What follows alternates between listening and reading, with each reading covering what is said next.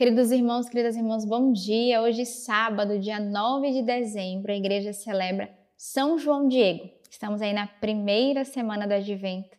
Esse tempo forte de escuta da palavra de Deus, de intimidade com o Senhor, tempo de preparação para a sua vinda, tempo de recolhimento e de sobriedade. Mas é um tempo alegre, é um tempo feliz. Não é um tempo triste, mas é um tempo feliz da espera do menino Jesus.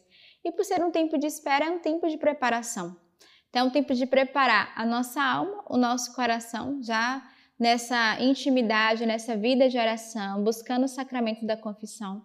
Também tempo de preparar a, a estrutura da nossa casa, né, para a chegada do menino Jesus. E aí é um tempo que a gente arruma a nossa casa, faz aquela faxina, decora, enfeita com os enfeites de Natal para viver esse belo momento que dia 25 o Senhor virá, nascerá no meio de nós, no nosso coração, na nossa alma, dentro da nossa casa. E eu desejo que você viva um bom tempo de advento, um bom tempo de preparação. Estamos na primeira semana, por isso é uma oportunidade de fazermos bons propósitos nesse novo ano apostólico. O que eu quero viver neste ano de 2024? Quais são as graças que eu desejo? Quais são os caminhos de conversão e santidade que eu preciso viver para estar mais unido nessa escuta do Senhor? E como está chegando o Natal, é um tempo de festa, não só pela alegria, né? Sobretudo, quer dizer, pela alegria do menino Jesus, mas também é um tempo de nos confraternizarmos em família, no nosso trabalho, na nossa comunidade, né? Entre os nossos amigos. E sempre que nos confraternizamos, nós temos aquele velho momento que é o nosso amigo secreto, amigo oculto, amigo intercessor, cada um usa um termo. Então é um tempo de presentearmos uns aos outros. E aí uma boa dica de presente é o Compêndio Alex Divina 2024. Ela já chegou nas nossas casas de missão, ela já está disponível na nossa loja online, ela já está com os nossos membros de aliança, então você já pode se programar, não deixa para a última hora, você adquire já o seu e aqueles que vocês vão dar de presente, porque certamente você não participa só de um amigo secreto.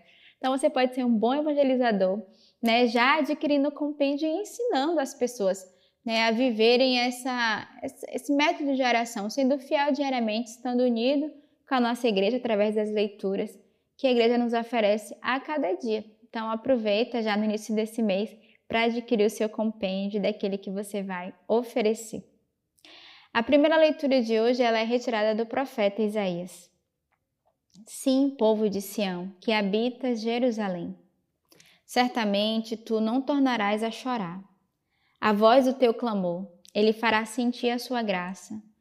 No ouvi-lo, ele te responderá: dar-vos-ão o pão da angústia e água racionada. Aquele que te instrui não tornará a esconder-se. Sim, os teus olhos verão aquele que te instrui. Teus ouvidos ouvirão uma palavra atrás de ti. Este é o caminho. Seguiu quer andeis à direita, quer à esquerda.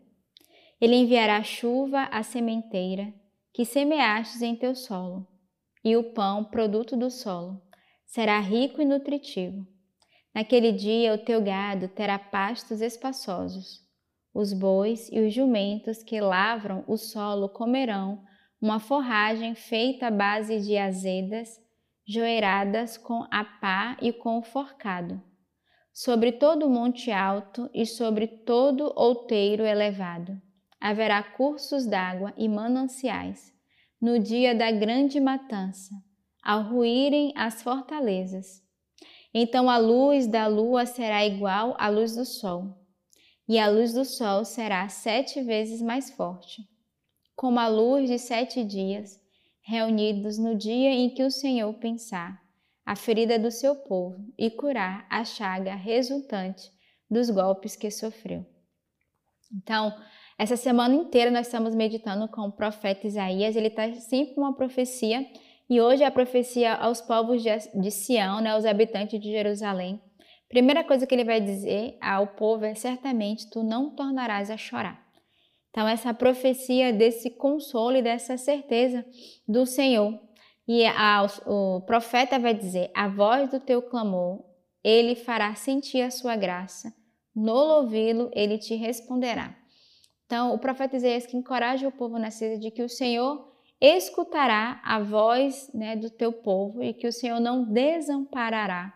Muito pelo contrário, né? o Senhor é esse que tem os ouvidos à escuta do nosso grito, do nosso clamor. E nós somos convidados também a entrar nessa escuta da vontade de Deus, a seguir o seu caminho, seja ela para a direita ou para a esquerda, como diz a própria palavra. E a certeza de que o Senhor há uma promessa e que na sua promessa ele cumpre. O Senhor pode demorar, mas ele não tarda em cumprir a sua promessa. O salmo de hoje é o salmo 146. Louvai o Senhor, pois é bom cantar ao nosso Deus. Doce é o louvor. O Senhor reconstrói Jerusalém, reúne os exilados de Israel. Ele cura os corações despedaçados e cuida dos seus ferimentos. Ele conta o número das estrelas e chama cada uma por seu nome. Nosso Senhor é grande e onipotente, e sua inteligência é incalculável. O Senhor sustenta os pobres e rebaixa os ímpios ao chão. Então, o salmista nos convida a louvar, a cantar o Senhor, porque é bom. E é bonito porque ele vai dizer: doce é o louvor. Então, que dos nossos lábios brote esse doce louvor que agrada o coração de Deus. Né? Tem um salmo que diz: O perfeito louvor é dado pelos lábios dos pequeninos.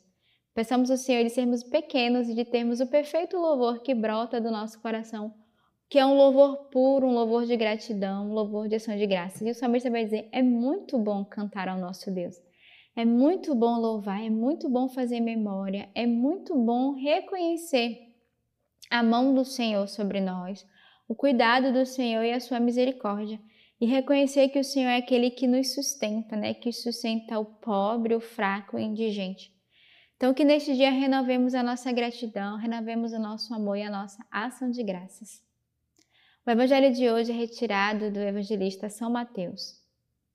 Jesus percorria todas as cidades e povoados, ensinando em suas sinagogas e pregando o evangelho do reino, enquanto curava toda sorte de doenças e enfermidades.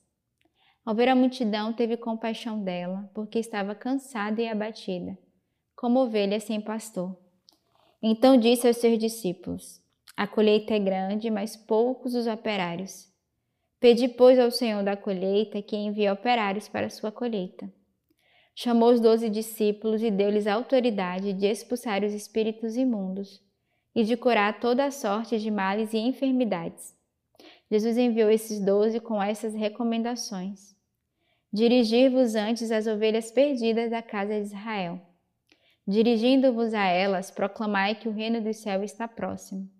Curai os doentes, ressuscitai os mortos purificai os leprosos, expulsai os demônios. De graça recebestes, de graça dai. No evangelho de hoje, a primeira coisa é que Jesus percorria as cidades dos povoados ensinando as pessoas, né? pregando o evangelho e curando. Então, ele vai mostrar a sua missão que curava todos, né? os doentes, os enfermos. E ao mesmo tempo o Senhor era atento à multidão, ele era atento às pessoas que estavam ali à sua volta. E ele percebia que as pessoas eram como ovelhas sem pastores, ele tinha compaixão da multidão. Então, manifesta aqui o coração paterno, o coração de pai, de pastor do Senhor que vê as suas ovelhas, que se compadecem delas e por isso o Senhor as ama, as cura e as acolhe. Ao mesmo tempo que o Senhor percebe que aquelas ovelhas estão sem pastor, ele também tem um clamor no seu coração, porque ele vai dizer: A messe é grande, os operários são poucos. Então, o serviço é grande, a missão é grande, e na própria igreja nós percebemos a missão do Senhor é grande, a missão da nossa igreja é grande. E muitas vezes temos poucos operários, poucas pessoas missionárias que querem se dedicar a tempo integral ou o pouco tempo que lhe resta para o serviço de Deus. E ao mesmo tempo, as ovelhas que sobram que restam, muitas delas são feridas, abatidas, eh, são fracas e frágeis. E aí o Senhor vai dar uma missão aos discípulos. Né? Ele entende que a messe é muito grande, operários são pouco, e não só ele não poderia curar e fazer tudo. Então ele começa a enviar os, os discípulos, né, os doze em missão, e ele começa a recomendar que eles também exerçam as curas, que eles vão à casa das ovelhas perdidas, que eles proclamem o reino dos céus, que eles ressuscitem os mortos, purifiquem os leprosos. Então o Senhor começa a designar a missão, porque ele compreende que a messe é muito grande, os operários são poucos, e os poucos operários é, o Senhor convida a assumirem responsabilidades, a exercer ministério assim como ele, porque ele vai dizer: tudo que recebeste de graça deveis dar. Então, quantos de nós recebemos tantas graças, tantos bens, tanta bondade do Senhor e nós acumulamos, nós retemos.